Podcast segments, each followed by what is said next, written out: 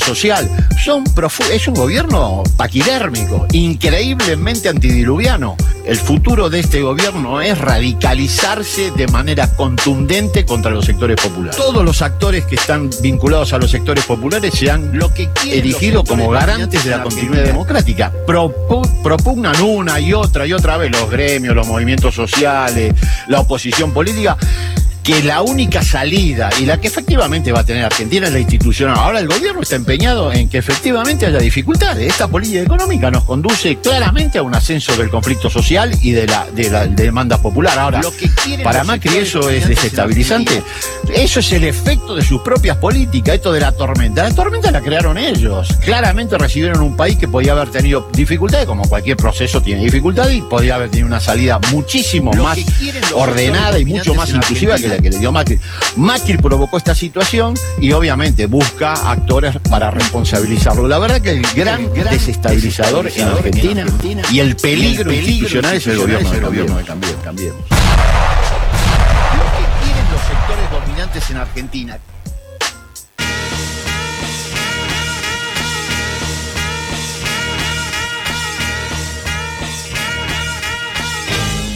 Espacio Publicitario.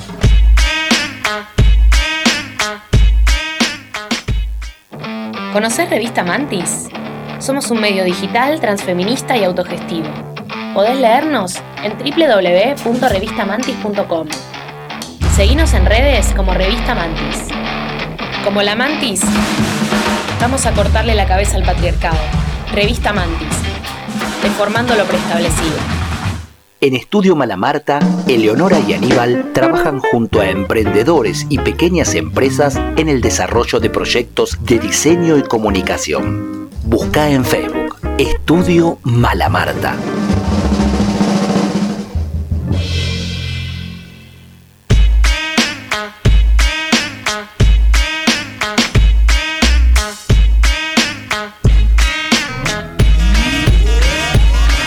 De espacio publicitario.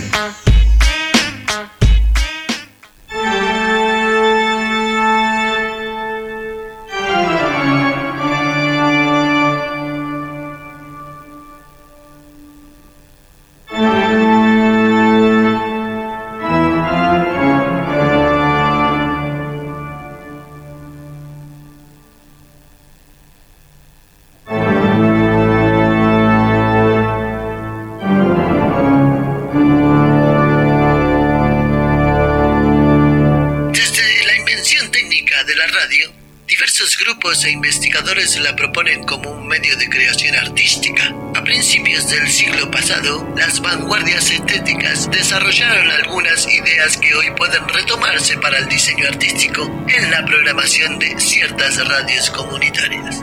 Por ejemplo, el programa Kunstradio que se emite desde 1987 por la Radiodifusión Nacional de Austria, elaboró un manifiesto que brinda 12 notas para una definición de qué es el radioarte.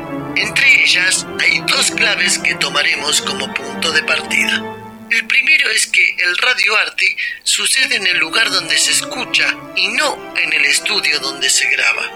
La segunda es que la radio tiene como espacio todos los lugares en los que se escucha la radio.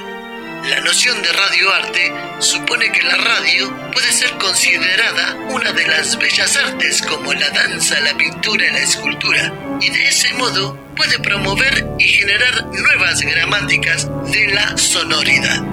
Las nociones técnicas y estrategias que constituyen lo que se llama radioarte pueden tener algún lugar en el marco de la actualización de la eficacia comunicacional de los proyectos políticos culturales que son las radios comunitarias.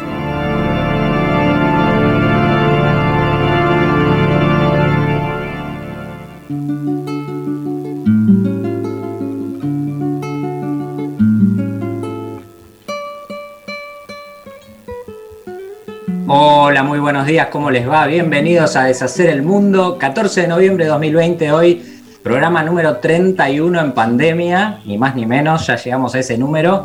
Y vamos a dedicarle el programa de hoy a don Héctor Larrea, quien ayer anunció su retiro de la radio, así que el agradecimiento de todos nosotros quienes hacemos radio en parte gracias a tipos como él, tipos y mujeres y hombres como él. Este, así que dedicado a él, hoy vamos a tener un programa en el que vamos a hablar de unos cuantos temas, temas de actualidad algunos, y vamos a homenajear al mate, ¿por qué no? A nuestro fiel compañero también, el mate. Pero antes que todo eso voy a saludar a mi amiga Noelia Horn. ¿Cómo andas, Noé? Buen día, muy bien, muy bien. Otro sábado de deshacer el mundo, otro sábado de pandemia. Esto de hacer radio por Zoom ya se convirtió casi en una costumbre, ¿no? Sí, queda sí, lejos, queda lejos la experiencia del estudio. Bueno, cada cosa con su magia. Ya volveremos, ya volveremos. Tiene otro, otro color, ¿no? El verse, el, las tres dimensiones tienen otro, y, otro y cuerpo. Y lo que acabas de mencionar, el mate, ¿no? Ese mate en el estudio compartido que se extraña tanto, pero bueno, cada uno con el suyo por ahora. Claro, quizás volvamos de esa manera. Hoy tenemos también a una invitada, ella es Jazmín Ocampo Romero, es eh, militante feminista y además es directora de Mujeres, Géneros y Diversidades en el Senado de la Provincia de Buenos Aires. Eh, la saludo, ¿cómo anda Jazmín? Buen día. Ahí se está desmuteando. Buen día, buen día, ¿cómo están? Acá, Bien, sí, es verdad, bien. esto como que la, la pandemia ya nos, nos achanchó, como que estamos acá en casa, cuesta salir, pero bueno, Sí, es como que, viste, primero decíamos, che, qué gana de salir. Ahora hay que ver si nos dicen, tenés que ir a tal lado. Uy, qué bajón. Que no podemos ya resolver con una llamada, ¿viste? Ahora pasamos al revés. Bueno, Claro, Claro, claro. ya, ya las pantallitas se convirtieron como, eh, aparte de esto que hablamos alguna vez del programa, ¿no? Otra gente accediendo a nuestra intimidad, es todo un palo, es todo un cambio. Sí, sí, se ve la, se ve la intimidad. Ya nos relajamos, ya viste atrás ves los repasadores colgando, ya como que pasamos una instancia en la que A lo Bueno, mejor pero, importa. pero en parte, no nos importa nada, viste, está la ropa colgando atrás, pasan los gatos, los perros, bueno, como que pasamos una, bueno, un relajo. Pero vos sabés que eso a lo mejor, a lo mejor va- lo vamos a ver con el tiempo y lo van a ver los que saben del tema, que no soy yo precisamente. Pero a lo mejor eso termina siendo una ventaja en términos de que las redes se conviertan en algo más real. Porque también venimos de un tiempo donde las redes son una cosa que es Disney, ¿no?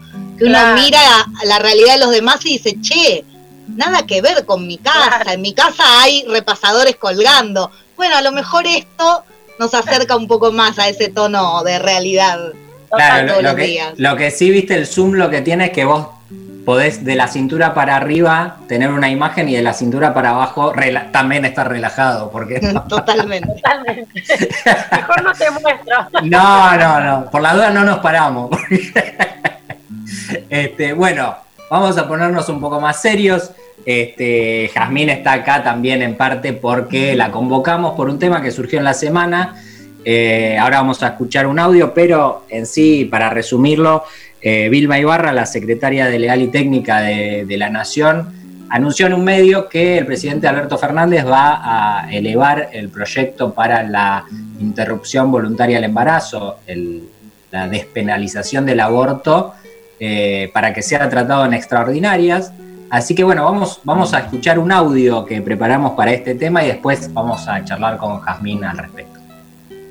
Hoy me levanto otro día siendo mujer. Según cifras brindadas por la FEN, que es la red de periodistas feministas de Latinoamérica y el Caribe, ya son 39.025 personas gestantes las que ingresaron a hospitales en el año con complicaciones relacionadas a abortos clandestinos. El 16% de entre 10 y 19 años de edad. Estas cifras no contemplan a todas aquellas personas que no llegan a ninguna guardia, porque murieron víctimas de abortos inseguros y de la desigualdad social. Un Estado que cuida debe acompañar a todas las mujeres para que esos procesos se desarrollen accediendo plenamente al sistema de salud.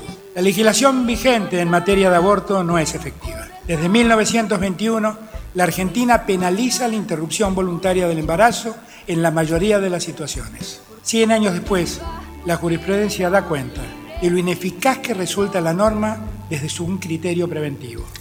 En Argentina mueren mujeres cotidianamente por abortos mal realizados, este, otras miles son internadas por las consecuencias brutales y porque ha quedado demostrado que en Argentina el aborto existe de la peor manera posible, que es clandestino, que es como un gran negociado y fundamentalmente como un elemento de disciplinamiento social de la mujer. Cuando es la movilización popular la que impulsa un proyecto de ley de estas características, me parece que el saldo que nos deja es, es un nuevo sentido común y una nueva manera de percibir no solo el aborto en particular, sino eh, la posibilidad de libertad que tienen las mujeres de, de decidir sobre sus cuerpos y su emancipación.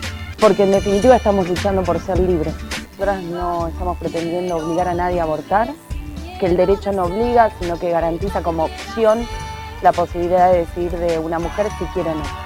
Estar en contra en términos personales no implica que uno esté en contra en términos generales y de derechos para toda la sociedad. Y a los que sí militan en contra del derecho de las mujeres, les diría que nosotras no vamos a parar hasta conquistar nuestra libertad. Respecto al tema del pañuelo verde, hoy en día es como una es un símbolo de lucha donde quienes lo, usamos nos sentimos identificados y es como cierta complicidad en esto de encontrarte una compañera o alguien, no sé, andando en la bicicleta y llevar el pañuelo verde, es como decir, che, estamos en la misma y es como sentir esa, esa unidad a través de ese símbolo que es el pañuelo verde. El presidente asumió en campaña electoral el compromiso de enviar el proyecto de ley de legalización del aborto al Congreso, una decisión que él además ratificó ante la Asamblea Legislativa el primero de marzo. Es oficial, el presidente va a enviar este proyecto de ley en el curso del año 2020. En el curso del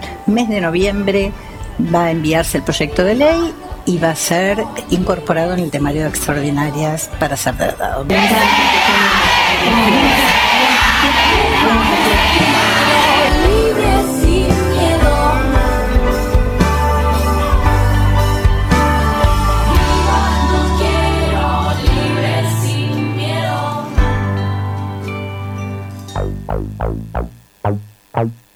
Bueno, escuchábamos ahí el audio, un picadito de cosas eh, sobre esta, esta propuesta, esta elevación por parte del presidente y del bloque para que se trate este tema.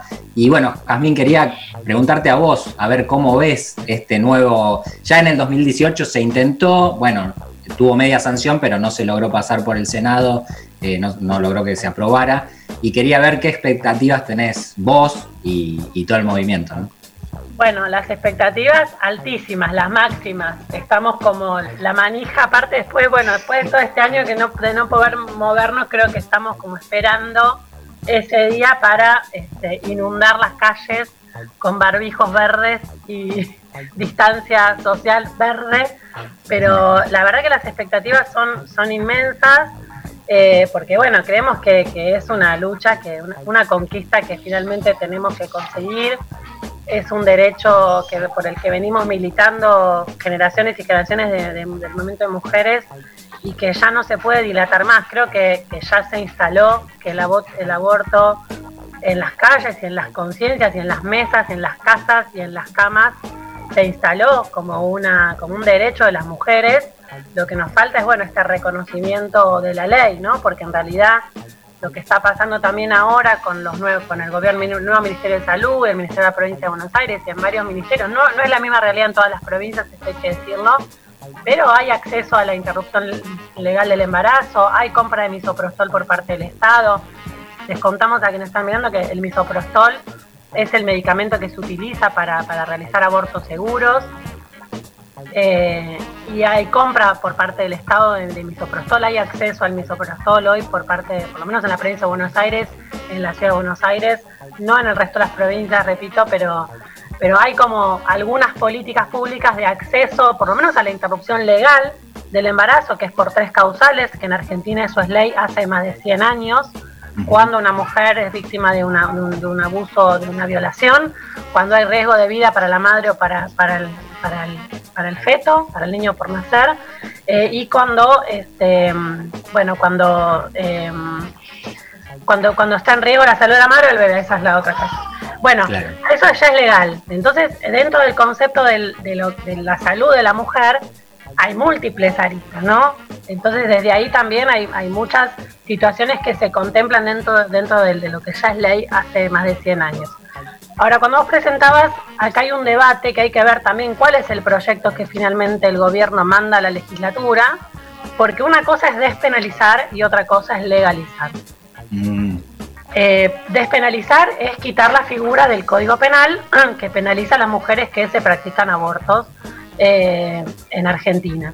Eso es una figura y obviamente que eso es súper importante que suceda porque una mujer que llega con un aborto, que se practica un aborto de manera insegura en su casa o, con los miles de métodos eh, inseguros que hay, metiendo, introduciéndose cosas en, la, en, el útero, tomando yuyos o cualquier práctica también que se hace la mujer y que le hacen otras, muchas veces eh, con altos costos, ¿no? Acá también hay un negocio atrás de esto importante.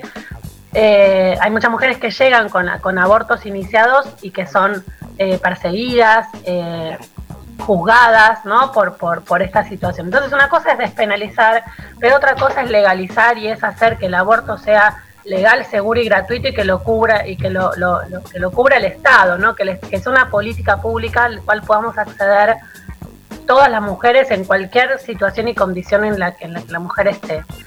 Y entonces acá hay que ver cuál es el proyecto que finalmente presenta eh, el gobierno. Eh, sabemos que hubo reuniones con la campaña por el derecho al aborto legal, seguro y gratuito Argentina, eh, pero no sabemos si finalmente es el proyecto de la campaña o no, porque hay varias discusiones Eh, chiquititas adentro, ¿no? De, lo que sería la ley. Una es, bueno, esto, despenalizar o legalizar. Otra es hasta qué semana, se, hasta qué semana de gestación se, se, permite o se legaliza que se practique el aborto. Eh, otra es, bueno, el tema de la, la objeción de conciencia, ese es otro gran tema, ¿no? De, permitir que las y los eh, profesionales de la salud se nieguen a practicar, eh, a garantizar ese derecho por sus convicciones en relación a la religión o por lo que crean. Entonces, si un si, yo, si la mujer va a un centro de salud y el único médico que hay es objetor de conciencia, dice, bueno, yo no lo, yo no, yo, yo estoy cubierto por la ley para no poder, para no realizar la práctica. Ahora, ese, ese médico debería decir, bueno, pero tiene que ir a tal lugar porque ahí se lo tienen que garantizar. O sea, ese objetor no puede ser un obstaculizador del derecho, ¿no? Sí, además considerando las particularidades regionales, ¿no? Porque una cosa es provincia de Buenos Aires y otra cosa es Humahuaca. Si la única, el único hospital público eh, no te lo hace, ¿a dónde vas? Totalmente. Y, con, y con qué recursos, ¿no? Porque no es solo distancia el tema. Totalmente, y ahí hay, hay una cuestión en relación a, permitir que los objetores sean las personas y otra es permitir que, que sean las instituciones objetoras de conciencia. Por ejemplo, que todo un hospital o toda una clínica privada diga acá nosotros, toda esta clínica, no sé, la Santísima Trinidad del, Calamuchita diga nosotros, toda esta institución es objetora y no se practica, ¿no? Eso es, eso, es, más grave aún, porque una cosa es que un médico diga que no y por ahí haya otra otra que diga que sí lo, lo practica y otra es que toda la institución se, que la institución niegue, ¿no? Incluso a sus propios trabajadores, trabajadoras de la salud, que permitan que, ejerzan su, su, libertad para, para, para decidir. Esto igual de la objeción de conciencia es un temón, porque también sucede con, eh, la, con, con, los métodos, digamos, con las vasectomías y las eh, Iba a preguntar eso. Si en otros métodos no aplicaba en todo caso la misma cuestión, claro. Aplica y en la ley de, este, de, acceso a, estos métodos eh, eh, quirúrgicos de anticoncepción, para los varones la vasectomía y para las mujeres la ligadura de trompa, dentro de, los artículos de la ley está les permite la objeción de conciencia a, a, los, a los profesionales de la salud. Entonces le pasó a una persona muy cercana a mí, que es un varón que no tiene hijos, que fue a hacerse una vasectomía, y le dijeron, pero vos no tenés hijos, no, no te la podemos hacer. No, pero yo no quiero tener. No, bueno, pero yo no te lo hago. Pero vengo a decidir yo con toda mi, a decidir. Entonces le dije, varón, bienvenido al mundo del patriarcado, que decidan por tu cuerpo. ¿Cómo se siente esto, no? Que vos digas, quiero hacerlo y que el Estado te diga no, o que te pregunte, no, pero estás seguro, no, pero ¿por qué? Bueno, eh, entonces esto está pasando incluso, digamos, ni siquiera con el aborto, está pasando con esto que ya es ley hace un montón de años y que es una práctica de, eh, anticoncepción quirúrgica. incluso mujeres que tienen cuatro, cinco, seis hijos y que dicen, liguenme las trompas y le piden autorización al marido, le preguntan si está segura, que si no es joven, o sea, eh, es un horror. Ahora, Jazmín, te, hago una pregunta. ¿Cómo, ¿Cómo crees vos que se hace para que en la opinión pública eh, no haya prejuicios? o Porque viste que cuando sale una ley, por ejemplo, de este tipo, dice ahora todas van a ir a abortar, viste esas generalizaciones que se hacen por ignorancia. Este, ¿Cómo crees vos que, que hay que abarcar ese tema, no?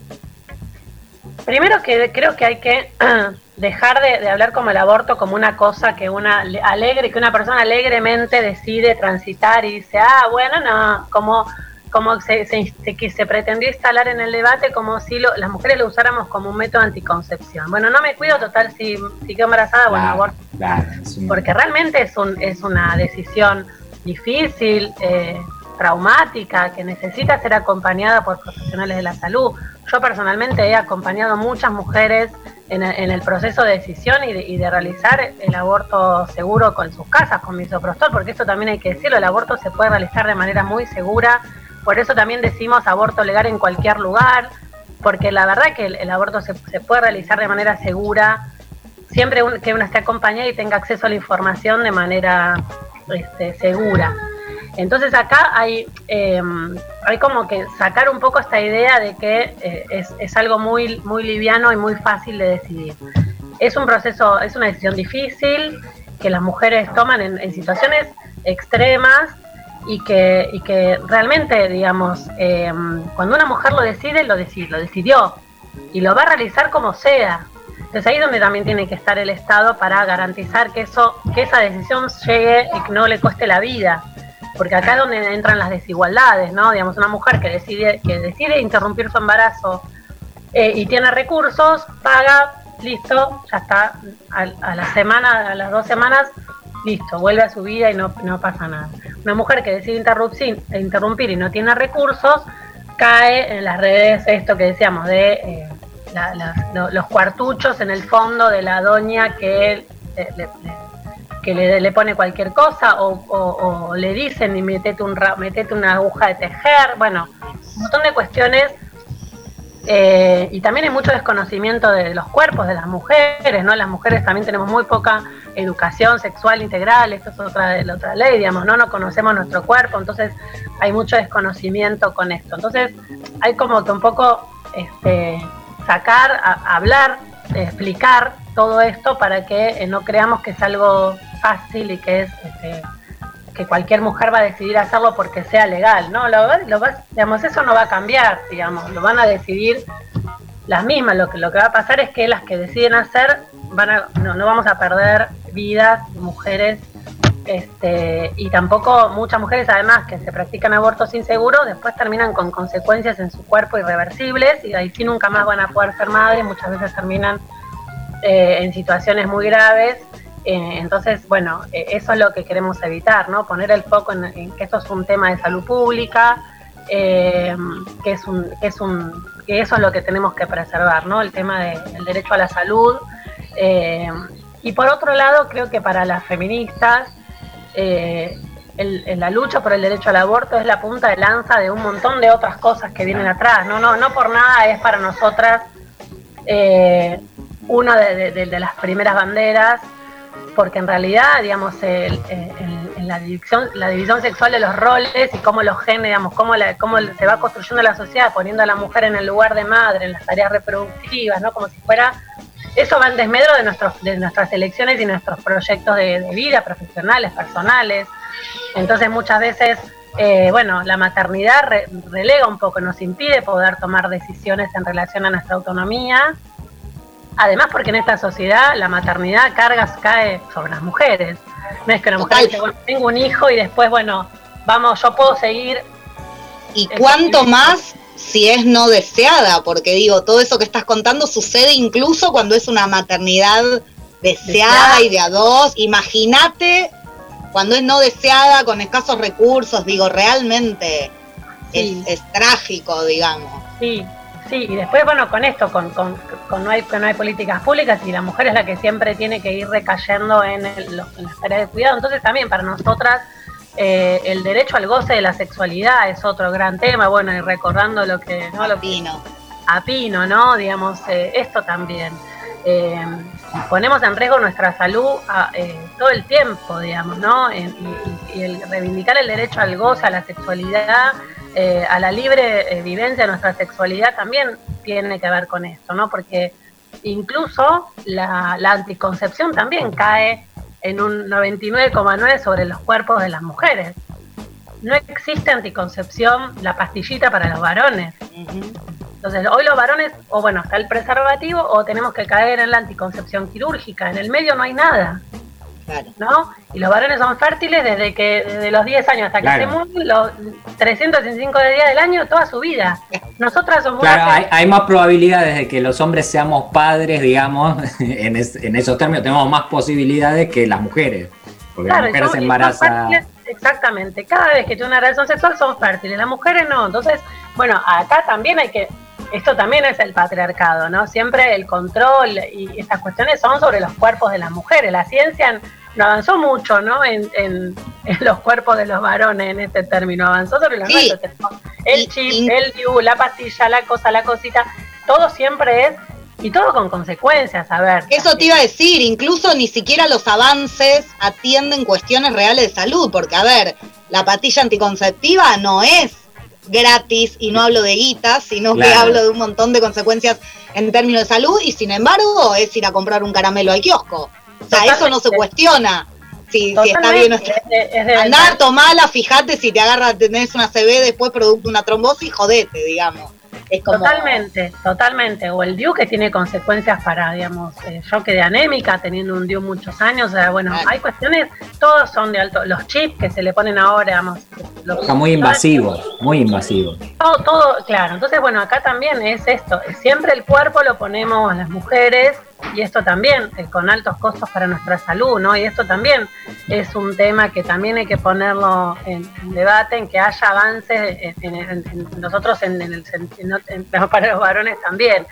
Bueno, son un montón de, cuestiones, ¿no? Pero creo que acá, por eso para nosotras es tan importante eh, la lucha por el derecho al aborto, porque para nosotras es la punta de lanza de un montón de otras cuestiones que venimos a debatir en relación a a, los, a, los géneros, a los estereotipos de género, a los proyectos de vida, a la autonomía, a las, las políticas de cuidado, eh, a, que podamos decidir si queremos ser madres, ¿no? A cuestionar este, este, esta, esta, esto que pareciera que es lo, lo que tenemos destinado por naturaleza, que sí tenemos que ser madres, y bueno, y ahí hay eh, eso también lo, ponemos en cuestión, digamos, ¿no? Este, y entonces, bueno, eh, para nosotras es sumamente importante y creo que eh, el movimiento de mujeres ha dado como, ha crecido y se ha consolidado con esta, con, con, con la consolidación de esta lucha por el aborto, que nos, bueno, que, nos unió en la calle a dos millones de mujeres en la puerta y a, miles movilizadas en todo el país reclamando esto. Creo que es una, es histórico, eh, es único en el mundo eso te iba a decir, que encima eh, sentó precedente en un montón de otros países la, la lucha argentina, como, como en tantas otras materias, ¿no? Evidentemente.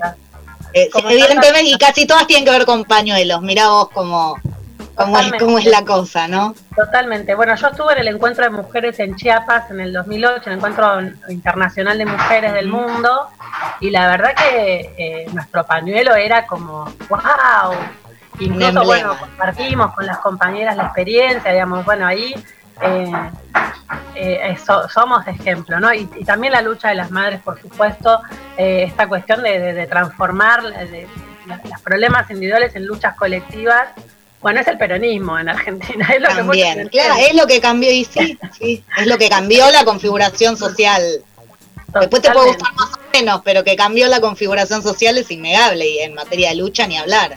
Totalmente. Ahora, ¿vos crees que este tipo de reivindicaciones, más allá de por supuesto el rol del Estado presente, porque si no, no hacemos nada, se darían, es una pregunta contrafáctica que te voy a hacer, es medio difícil de pensarla, pero digo, sin lucha, sin la lucha intensa y sostenida y de muchos años, porque también está eso, hoy es visible, pero no, no la empezamos hace cinco años, la empezaron otras hace 100, ¿no? digo, ¿crees que sin lucha inevitablemente se hubiera llegado a algo parecido con el tiempo que la sociedad o la lucha es clave? No creo porque, porque bueno, en, en Argentina hay muchos, el, el poder está lleno, digamos, del, de- digamos, está plagado de los sectores más reaccionarios y conservadores, ¿no? Digamos, el poder de la iglesia, hay, digamos, hay, hay- la estructura del poder y de la hegemonía está, digamos, conformada por sectores que, claramente son patriarcales eh, y, que no van a, a ceder con esto, ¿no? Entonces, y un poco la tradición de nuestra historia, cómo se conquistó el derecho al matrimonio, al, al divorcio, al matrimonio igualitario, bueno, son, fueron todas conquistas que obviamente eh, tuvieron que ver con la lucha y con la organización popular, pero con gobiernos que decidieron impulsarlo. ¿no? El matrimonio igualitario no hubiera salido si Néstor no se lo hubiera propuesto, eh, bueno, la identidad de género tampoco, y entonces ahí tenemos, esto va a salir en un gobierno popular, y creo que en esto también la- la- la- lo- que aprendimos de lo que pasó en el 2018 fue que con un gobierno neoliberal nunca avanzamos en derechos. ¿no? Entonces creo que eso también es un aprendizaje para los movimientos populares, que por más que nos movilicemos, que, que seamos millones, bueno, acá hay una cuestión este, que tiene que ver con decisiones políticas y que en un gobierno neoliberal nunca iba a pasar. Y que además, además, Jazmín, yo digo, suponiendo que, y ojalá que salga ahora, eh, después la lucha continúa, porque es todo lo que vos decías antes. O sea, una vez que sale, bueno, hay que seguir luchando para que eso mejore y se mantenga durante venga quien venga, digamos. Sí, y después va a ser otro debate la reglamentación de la ley, porque ahí otra vez va a haber que discutirlo. Después va a ser un debate la, la aplicación, digamos, en, en cada provincia de la ley. Y bueno, y todo esto que hablamos en relación a que después lo tiene que aplicar un, un médico, una médica en una salita en allá en el fondo de, de Moreno. Entonces ahí tiene que estar garantizado el acceso, ¿no? Entonces, bueno, Claro. ahí, bueno, pero ahí yo, nosotras creemos que así como hoy estamos organizadas en miles de redes que garantizamos con consejerías y que garantizamos el acceso al aborto seguro hoy y lo venimos haciendo en la, en, en la, oscur- en la clandestinidad, digamos, y sostenido por redes feministas, esas redes nos vamos a volcar un poco a- a garantizar esto en el sistema de salud. Creo que ahí toda esta experiencia que ya tenemos, porque hay miles de experiencias eh, de redes socorristas, de redes de mujeres, de bancos de misoprostol, de asistencia telefónica, de acompañamiento a las mujeres que deciden abortar. Esto ya lo venimos transitando eh, hace varios años, entonces creo, creo que todo esa, nuestro compromiso ahora va a estar en volcar todo, esa, todo ese esfuerzo y esa organización a, garantizar en, en el Estado, a que, a que el Estado garantice el derecho, ¿no? Y sabemos que la lucha no, no termina, ¿no? Porque también esto que decía, también tenemos que ver qué proyecto se presenta y cuál es el proyecto que finalmente se apruebe. Sabemos que hay que hacer concesiones, no somos Claro, ingenuos. claro, claro. eh, y que, que va a ser el, el- el- el proyecto más El mejor deseado. de Sabemos claro. que, que vamos a tener que negociar. Bueno, igual el- el- lo que se anunció eh, Vilma, que Alberto decidió enviar dos proyectos a la, de- a la par. Uno es el derecho, el, el aborto legal, seguro y gratuito, y otro es el proyecto de ley de los mil días para acompañar a esas madres que decidan tener sus hijos e hijas y que tengan acceso a recursos, a, a políticas de cuidado en los primeros mil días, que me parece un proyecto sumamente importante y que un poco vendría a, este, a, a- a completar esta idea de acompañar la decisión. Decidís abortar, el Estado te acompaña. Decidís tenerlo, el Estado te acompaña. Claro, claro, claro. Eh, eh, porque realmente hay muchas mujeres que eh, tienen eh, embarazos no deseados y deciden tener a esos bebés, digamos, y ahí acompañamos a esas compañeras que deciden esto. Y son las redes feministas las que han generado jardines comunitarios, estrategias comunitarias de cuidado, o sea, nada de esto, todo esto fue producto también, digamos, ¿no? La- los, los jardines comunitarios son experiencias de movimientos de mujeres que se organizaron para cuidar a sus pibes en el barrio ante la ausencia del Estado. Este, entonces, bueno, esto Sí, también por lo es- pronto, por lo pronto es interesante como decisión política instalar la maternidad como un hecho social, ya no como un hecho, una cuestión de género reducida a estas redes de mujeres con sororidad y demás, sino, bueno, aguantá, es un tema que requiere leyes. Es Totalmente. un tema de Estado la maternidad, no es un tema de las mujeres y que hagan lo que puedan con eso. Digo, como Totalmente. mirada, como perspectiva, no es cualquier cosa, digamos. Totalmente, y las infancias también, porque una vez que ese niño o niña nace, también es un, tiene sus derechos, es un sujeto de derecho y tiene que estar el Estado, ¿no? Y creo que también ahí eh, digamos, si bien las mujeres somos las, también las que instalamos las luchas por, por las políticas de cuidado, y que quizás empezó siendo como un reclamo feminista, porque somos las que recaen, recaen nosotras las políticas de cuidado, eh, es un derecho de los niños, de los adultos, de los ancianos, de las personas con discapacidad ser cuidadas dignamente, ¿no? Entonces, eh, también ahí hay que, bueno, el Estado tiene que estar para garantizar esos derechos y, hay muchas cuestiones también creo que en relación a la, ley de adopción y cuestiones que tienen que ser un poco más también revisadas este, a la luz de, estos avances, digamos, ¿no? Porque bueno, creo que, que, también, eh, como en otros países, debería ser un poco más, más, sencillo, ¿no? Hay muchos niños, niñas, años esperando tener una familia y el sistema, bueno, el patronato, que el patronato de la mano del patriarcado tampoco se termina de, acabar, ¿no? Entonces, bueno, hay, hay, hay varias cuestiones para, para seguir debatiendo y profundizando, pero bueno, hoy estamos con esto, la verdad que, bueno, con mucha esperanza, con mucha expectativa, ¿no? Porque creo que lo, lo, más lindo que dejó eh, la marea verde son las, las, pibas comprometidas, ¿no? Y creo que se lo debemos a las pibas, a, bueno, a la revolución esta de las hijas con las hijas a las pibitas. Creo que esa es nuestro, tiene que ser hoy nuestro, nuestro mayor desafío, ¿no? Porque las calles se llenaron de pibitas eh, luchando por esto, ¿no? Y, con una claridad que asombra, ¿eh? Que te deja, wow, decís entonces sí. Entonces sí, porque si estas pibitas tan pibitas la tienen tan clara, algo pasó en el medio. Sí, es maravilloso. Bueno, ahí está, ahí está el resultado de tantos años de, lucha, ¿no? También. Totalmente. Tenés a las pibitas llenando las canchas de fútbol, tenés a las pibitas con el pañuelo verde, tenés a las pibitas, o sea, ahí es donde está eh, la apuesta, ¿no? Que, que, es posible construir otra cosa. Y creo que eh, esta ley tiene que salir por ellas, ¿no? Porque para que crean en la política, además, porque creo que eh, haber estado en la puerta fue, fue un una tristeza enorme, ¿no? Ese volverse ese ese, ese 2, de de noviembre, creo que fue, no me acuerdo la fecha, eh, sin el sin la ley, ¿no? Como bueno, entonces con lluvia además, una jornada hasta triste desde el clima. Horrible. Eh, entonces, bueno, creo que, que, también esto tiene que ser, bueno, que, que, nuestras pibas crean que el Estado, crean en el Estado, crean en la política como, como, como ganante, que, la, que, alguien te escucha, ¿no? Entonces creo que eso también es importante, por eso también es importante que salga, que salga esta ley. Este, así que bueno, creo que, que hay un poco, creo que, que bueno, yo tengo mucha, mucha esperanza, mucha expectativa, no sé si será porque somos militantes y que le ponemos ahí siempre una carga positiva, pero, pero bueno, tenemos mucha esperanza que esta vez eh, nos vayamos con la ley. bueno, bueno, ojalá que Desde emociona, emociona escucharte, te lo digo, te lo digo al aire porque está buenísimo, emociona, la verdad que la, espera, la esperanza es de todos, ¿no? Y todas. Así que eh, te proponemos, Jazmín, que bueno, que más adelante vuelvas a estar con nosotros, que nos vayas comentando, que lo vayamos hablando de este y de otros temas, porque hay un montón para hablar con vos. ¿eh? Sí, sí, sí, a disposición para lo que quieran, me encanta. Así que cuenten conmigo.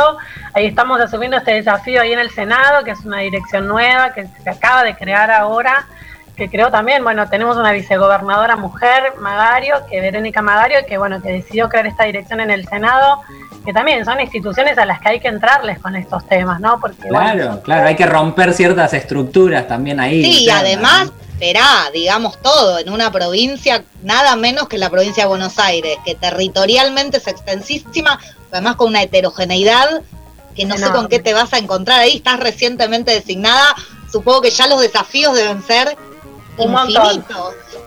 un montón, un montón, pero bueno, con, mucha, con muchas ganas de, de, de, laburar, de meterle ganas y, bueno, creo que eh, nada, esto, son espacios que hay que ocupar y que está buenísimo que, que, que, que, seamos, que seamos nosotras, ¿no? Porque bueno, yo hablo en términos colectivos también, yo soy yo soy una militante y no llego yo, llegamos todas a ese lugar. bueno, ahí llegamos para, bueno, para, para dar los debates que haya que dar, para, bueno, para profundizar ahí la perspectiva de género eh, en el Senado, así que súper contenta, así que bueno, a disposición chicos, un placer Eh, orgullo de representación tenemos en el Senado de la provincia. Y que encima, en que encima es del sur, del sur. Y encima es sureña, con lo cual Ah. todo lo que tiene que tener. Vamos todavía. Bueno, gracias Jazmín por haber estado Bueno. acá en Deshacer el Mundo. Bueno, gracias y que sea ley. Que, sea, ley. Ahí vamos. Que sea ley. Chao, gracias chicos. Chao.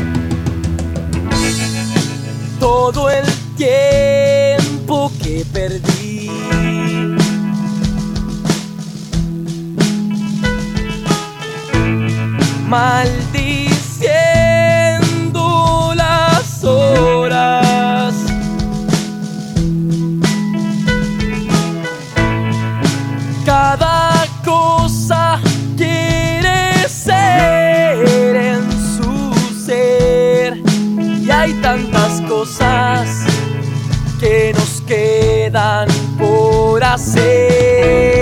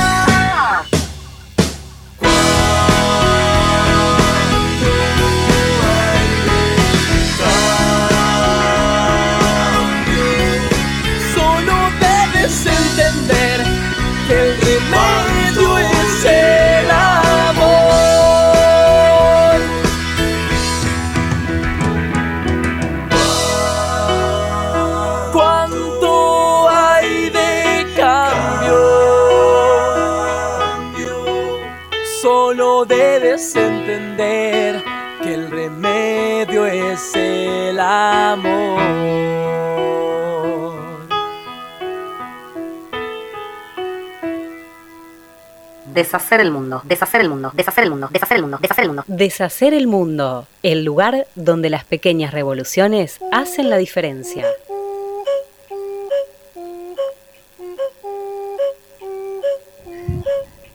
Volvemos al aire, estamos este, realmente encantados con la invitada que tuvimos hoy. Este, un lujo, un lujo. Un, un- placer, ¿eh? Hermosura de charla, eh, ilustrativa, enriquecedora, emocionante, un, un montón de cosas, una divina. Dan, ga- dan ganas de hacer 3-4 horas de programa con, con Sí, invitados. así. totalmente. Che, bueno, Noé, eh, dij- dijimos que íbamos a homenajear al mate. Vamos a homenajear al mate. En realidad llegó la confirmación científica de algo que yo creo que en algún punto muchos de nosotros ya sabíamos o por lo menos sospechábamos. ¿De qué te estoy hablando? Esta semana se dio a conocer un informe del Instituto de Neurología Cognitiva, INECO, informe que concluyó que el mate nos hace más felices. ¿Qué tal? Poca cosa, pero esto no es solo una sensación de placer, esto está relacionado con dos cuestiones fundamentales. Se descubrió que el mate aumenta la liberación de la dopamina. ¿Qué es esto? Es un neurotransmisor que estimula los centros de placer. Pero además, sí, pero además genera un aumento de serotonina en el cerebro. Esto se traduce en, digámoslo así, un equilibrio hormonal generalizado. Entonces, de alguna forma, lleva a un estado anímico también más positivo, más equilibrado. De allí entonces esto de que el mate nos genera felicidad. Por eso recomiendan, entre otras cosas, tomarlo sí o sí a la mañana, más allá de tomarlo el resto del día, pero como que a la mañana estarías de alguna manera sentando químicamente las bases para después ya algunas cuestiones más armoniosas durante el día. Me parece una maravilla de noticias. Yo estuve pensando a raíz de este informe una cuestión, no sé si vos coincidirás conmigo, Pablo, que A puede ver. poner en riesgo muchas de las disciplinas que buscan este, la felicidad y la realización personal, porque vos fíjate que creo que encontré la tan deseada fórmula, no hablo de la de la Coca-Cola, que esa estaría en el punto número uno de la lista, hablo de la número dos, la fórmula de la felicidad. Yo creo, Pablo, que la fórmula está ya no en el mate, sino en la yerba. Y te voy a decir por qué. Vos conocerás la tan mentada frase que no vamos a explicitar porque nuestros oyentes también saben de qué estoy hablando, de yerba no hay. Esta, Sí, claro. esta carencia de, de- de- de este polvo verde llevaría A otro a, polo. a- a otro polvo que en tal caso conduciría también a algún momento de felicidad en lo posible. Claro, es como equiparar la yerba con. Me quedé pensando, entonces, por presencia o por ausencia, el elixir de la felicidad está en la yerba, señores. La brújula de nuestra felicidad hay que buscarla en la alacena. Claro. Y además, bueno, a jugar por el costo de la yerba en la góndola, te digo que podría ser el elixir de la felicidad tranquilamente, porque, porque Alberto, te lo pido por el amor de Dios, Claro, precios cuidados. mate, un mate con Guillermo Moreno, felicidad, se amigan, liman diferencias y empecemos también a trabajar en, en el tema precios, pues la felicidad está saliendo un poco, un poco Un cara. poquito, un poquito cara. A mí vos sabés qué me pasa, que cuando yo trabajo en una oficina, pero cuando llego, lo primero que tengo que hacer es prepararme el mate. O Por sea, supuesto.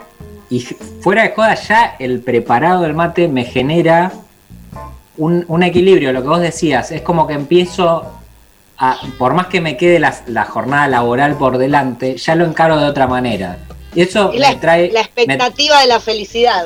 Claro, me trae a la memoria un jefe que tuve, uno de mis primeros jefes, que cuando yo entré todo nervioso el primer día me dijo, mira, acá lo primero que se hace es tomar mate. Mirá. Entonces, ese tipo me enseñó Ya está. la vida ya. Te compró para siempre. No, Bueno. Te voy a contar algo. Vos sabés que em, desde el adveni- advenimiento del gobierno nacional y popular en el 2003, vos sabés que yo soy ceremonialista, que estudié ceremonial y protocolo, y se empezó a dar en los foros de ceremonial, en los encuentros anuales de discusión y demás, toda una discusión alrededor del protocolo para el mate, porque el mate en los ámbitos formales está siempre vedado, ¿viste? Tiene como esta sensación De popularidad, de sí, sí, de- casi para algunos de vagancia, ¿no? Estás Claro. tomando mate, es como que estás perdiendo el tiempo, mientras que si estás tomando un café no. Claro. Y empezó a suceder en los ámbitos públicos de la función pública que empezó a aparecer el mate en los escritorios, empezó a aparecer el mate en las reuniones, empezó a aparecer una, por otro lado, una tradición que creo que el 95% de las casas argentinas tiene, Sí, sí, sí. excepto en los ámbitos formales, parecería que ahí no. Acá Ulises nos recuerda, eh, ¿te acordás de la famosa cheta de Nordelta? Esa Sí, mujer claro. que se quejaba porque veía gente tomando mate. Como ¿Cómo que era, olvidarla? claro, era una imagen que no iba con, eh, con el contexto, ¿viste? Lo cierto es que ha trascendido todas las generaciones, todas las clases sociales, símbolo de la argentinidad si lo hay. Nosotros hicimos o intentamos hacer desde Deshacer el Mundo nuestra propia estadística para ver si este informe del que hablábamos recién tiene arraigo en la realidad. Le preguntamos a nuestros oyentes con qué asociaban el mate y obtuvimos algunas respuestas. Pero lo vamos a dejar para un ratito, si te parece. Es así, es así. Ahora en, unos minutos leemos algunos mensajes y yo te voy a contar, ya que vos trajiste esto a colación, que eh, el mate es originario en los guaraníes, o sea, se tiene como el registro de que los guaraníes fueron los primeros que tomaban mate y esto lo descubrieron, entre comillas, los conquistadores, que además eh, lo que notaban era que cuando tomaban mate tenían mejor, más energía. Claro. ¿No? Claro. Entonces lo empezaron a absorber ellos mismos esto, esta costumbre y los jesuitas fueron los que, digamos, permitieron eh, que, que, se tome mate en las reducciones y demás, haciendo que se cultive la yerba mate de una manera más prolija, digamos, y que se expanda por toda o por gran parte de Latinoamérica, ¿no? Yo digo, cuando uno va a otro país, ¿no, te pasa otro país o, o, bien o ves a alguien de otra cultura que no toman mate y vos te preguntás qué hacen con el tiempo, ¿no? Totalmente. Además, de verdad te digo, no me concibo sin mate. La única vez que viajé fuera de este país, eh, que fue a Brasil, sí. por un error, por un error, por una desinteligencia entre eh, una de las chicas que viajaba y yo, que una creyó que llevaba la yerba y la otra también, pues llegamos a Brasil y no teníamos yerba. Ay, ay, una ay. semana te estoy hablando. La desesperación por conseguir. ¿Pero no se conseguía allá yerba? Tienen otro tipo de yerba que no funciona bien con nuestras bombillas. Bueno, al correr de los días fuimos consiguiendo yerba y la bombilla distinta que usan allá. No era lo mismo, pero por lo menos nos calmó un Algo poco es la algo. Claro, a mí una vez me regalaron yerba uruguaya y vos sabés que es fuertísima la yerba uruguaya. O sea, por lo menos la que, la que me trajeron a mí Es rica.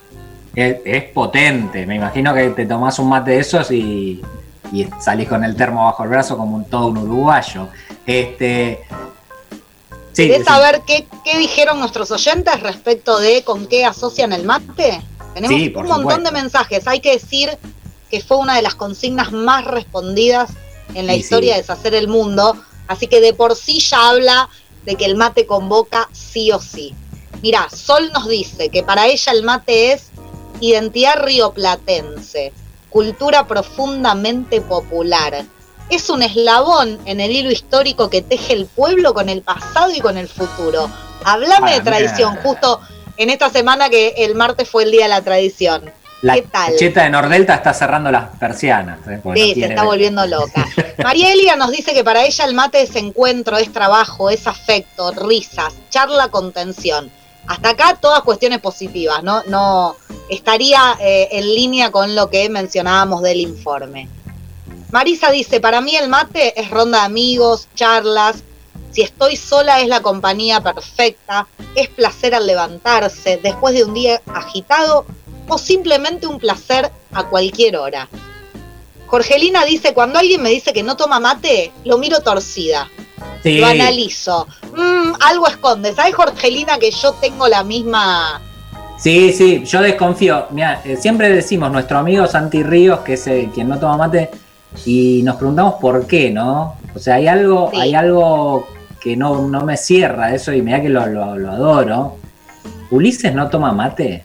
Ulises, el operador de este programa, no toma mate. No toma mate solo, dice. Ah, bueno, bueno, está bien, Bueno. está bien. Eso es una elección porque prefiere lo comunitario. Y cuando está acompañado no tiene yerba. Esa es, es una de las grandes contradicciones que, que, bueno, que nos trae hoy este tema del mate. Claro, la y, y a la compañía le dice, ¿sabes qué pasa? Que como yo no tomo mate solo, no tengo yerba. Y bueno, entre una cosa Claro. y otra.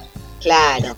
Bueno, Leonor, Leonor que ha sido invitada en este programa alguna vez, nos Sí. pide perdón de, nos pide perdón de antemano, porque nos dice, si tomo más de tres, me da acidez. Espero que no dejen de Ah. hablarme por eso. O sea que, bueno, Leonor por cuestiones, si se quiere, este, de salud, no estaría dentro de No, pero vos sabés que hay formas, ¿eh? hay fórmulas del mate para que no te dé acidez. Sí. Después, por ejemplo, después se la- Se Por ejemplo, no usar yerba común, usar yerba de esas que está mezclada con yuyos. Claro, genera- esa, esa genera- favorece. Yo le pongo, por ejemplo, cedrón. También. mate, hojita de cedrón. Hojita de cedrón. Te leo los últimos, no los Dale. últimos, tengo un millón, pero hay que sintetizar dado sí, dos o el tres más, horario. sí. Sandra nos dice, es mateada con amigos, es el campo en familia y es la facultad preparando exámenes. Infaltable. Sí, claro. Qué importante el mate a la hora del estudio, ¿eh? Realmente Sí, sí, sí. es. Un, es un compañero que no se puede dejar de tener a la hora de leer. Coca nos dice, el mate es argentinidad. Alegrías y tristezas, la vida misma. Así, le da la entidad al mate casi como resume todo. Es como. omni- omnipresente Es el en Aleph. nuestras vidas. Julia, te leo el último. Dice, lo peor que me puede pasar es que llegue a la casa de alguien y me pregunte, ¿querés un té, un café? Yo digo, y el mate, ya con bronca digo, no deja, no tomo nada. Casi lo, si no es lo primero que te ofrecen, hay algo que está mal en esa casa. Andate de esa casa, claro. O fuiste a de lo de esa Ulises, ponele. casa, Claro.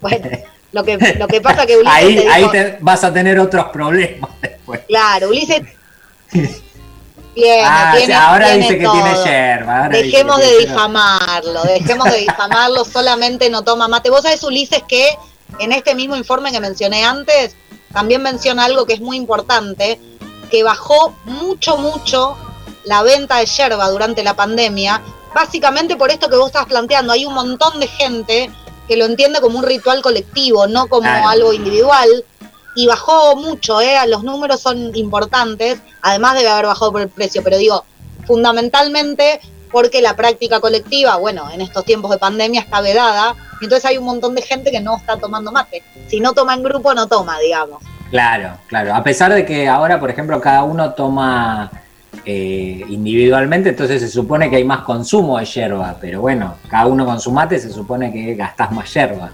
Sí, Pero bueno, es cierto. Bueno, sin Al embargo, haberse ha bajado. bajado, claro. no, bueno, pero también hay un montón de lugares sociales, por lugares hablo de instituciones, que no están con su, porque digo, los lugares donde se junta gente Claro. y toma mate, eh, todo eso no está funcionando, entonces también está desarticulado, claro. ha bajado por eso. Bueno, Yo, yo bueno, tuve el, el lujo de, de viajar por la provincia de Misiones, que es nuestra provincia yerbatera por excelencia, y nos agarró un piquete en la ruta de los yerbateros que reclamaban, esto en, en épocas macristas, ¿no? Eh, y nos pusimos a charlar con un camionero que me mostró su yerba, no se asusten, me mostró su yerba, y era bastante más amarilla de la que consumimos nosotros. Y me dice, esta es la yerba que va. La que toman ustedes, la que llega a Buenos Aires está media apurada, por eso es tan verde, pero el claro, secado... apuran el secado, claro. Exactamente. Es malísimo para la salud. Igual recordemos, no me quiero poner seria, pero me parece que amerita. Nosotros tuvimos el año pasado, creo que fue en el piso, una entrevista, no sé si te acordás, Pablo, en relación a la seria problemática de Sí. trabajo esclavo Sí. que hay alrededor de la producción de yerba mate. Es tremendo. Y bueno, por supuesto no es un tema menor, digo, no estamos hablando de esto, pero me parece que vale la pena mencionarlo porque es un lugar donde el Estado también está, no, no está del todo presente, ¿no? Hay, Claro, hay una- es claro, una claro, producción muy terrible en materia laboral. Sí, sí, debiera, debiera, digamos, estar más presente porque encima en, en algo que, que nos involucra a todos de esta forma, ¿no? Lo que, vos fijate lo que generó en, en nuestro simple espacio radial el tema del mate, imagínate a nivel nacional, ¿no? Este, bueno, Noé, se nos está terminando el programa ya. Cortísimo, Se cortísimo. nos fue, pero como Pero un placer. de mate. Así es, así es, mate corto. Claro, bueno, nos vamos a reencontrar el sábado que viene en Radio La Madriguera, en Deshacer el Mundo. Gracias a Ulises Violato por haber estado ahí. Y bueno, Noé, eh, seguí cuidando el pajarito. Me imagino que está bien, ¿no? Sí, por supuesto. Vamos, vamos todavía. Creciendo. El sábado que viene eh, te vamos a preguntar más, a ver cómo fueron esos cuidados semanales del bebé. Dale, dale, cómo no. A todos los oyentes, muchas gracias por haber estado ahí. Nos reencontramos el próximo sábado. Chau. Empezar porque sí. Y acabar no sé cuándo. El azul me da cielo y los cambios, los astros no están más lejos que los hombres que trato. Repito otras voces que siento como mía.